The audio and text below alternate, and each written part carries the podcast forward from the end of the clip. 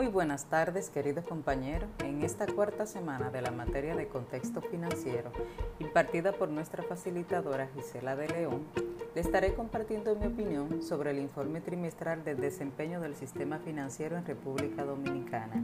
Este informe fue publicado y realizado por el Departamento de Estudios Económicos de la Superintendencia de Banco.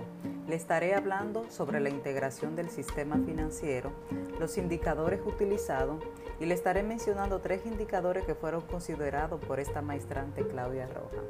La administración monetaria y financiera goza de una autonomía funcional, organizativa y presupuestaria para el cumplimiento de las funciones, según lo establece la ley número 18302 del 21 de noviembre del 2002. El sistema financiero está estructurado de la manera siguiente. La Junta Monetaria, quien es el órgano superior, el Banco Central, quien es el órgano coordinador, la Superintendencia de Banco, que es quien realiza la supervisión a, las, a las entidades de intermediación financiera, organismo de financiamiento directos, que son los bancos múltiples, las entidades de crédito, y agentes de cambios, que son los organismos de financiamiento directo, como son las bolsas de valores. Los indicadores que fueron empleados para este análisis fueron indicadores de solvencia, indicadores de rentabilidad, indicadores de calidad de los activos, indicadores de calidad del capital, manejo de liquidez, gestión, etc. En el entorno internacional se sigue presentando un panorama complejo asociado al ritmo de la propagación del COVID-19 a nivel global.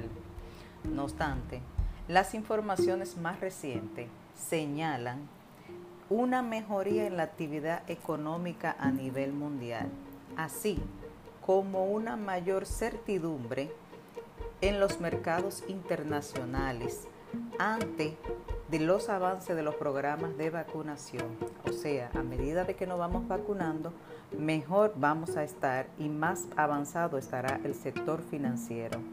El índice de rentabilidad los indicadores de rentabilidad del sistema financiero nos muestran un rendimiento del patrimonio que aumentó un 2.04 al pasar de un 18.14 en marzo del 2020 a un 20.18% en marzo del 2021.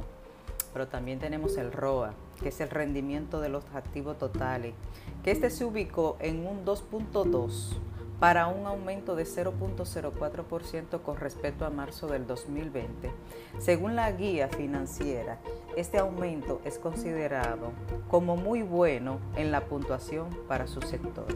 El indicador de solvencia del sistema financiero se encuentra a un 22%, un nivel significativamente superior, más del doble. El requerimiento mínimo establecido por la ley monetaria y financiera es de un 10%, reflejando la fortaleza patrimonial de la entidad para asumir el riesgo emergente y proteger el patrimonio de los depositantes.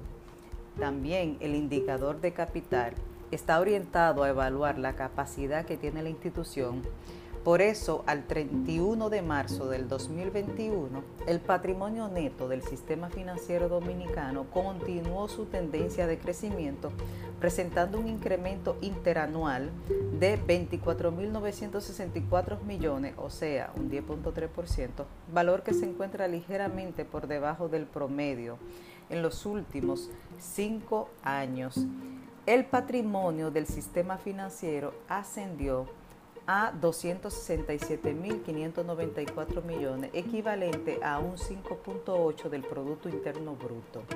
El Banco Central de la República Dominicana decidió el año pasado, en marzo, reducir la tasa de interés de la política monetaria hasta colocarla a un 3% anual como medida para amortiguar los efectos de la pandemia.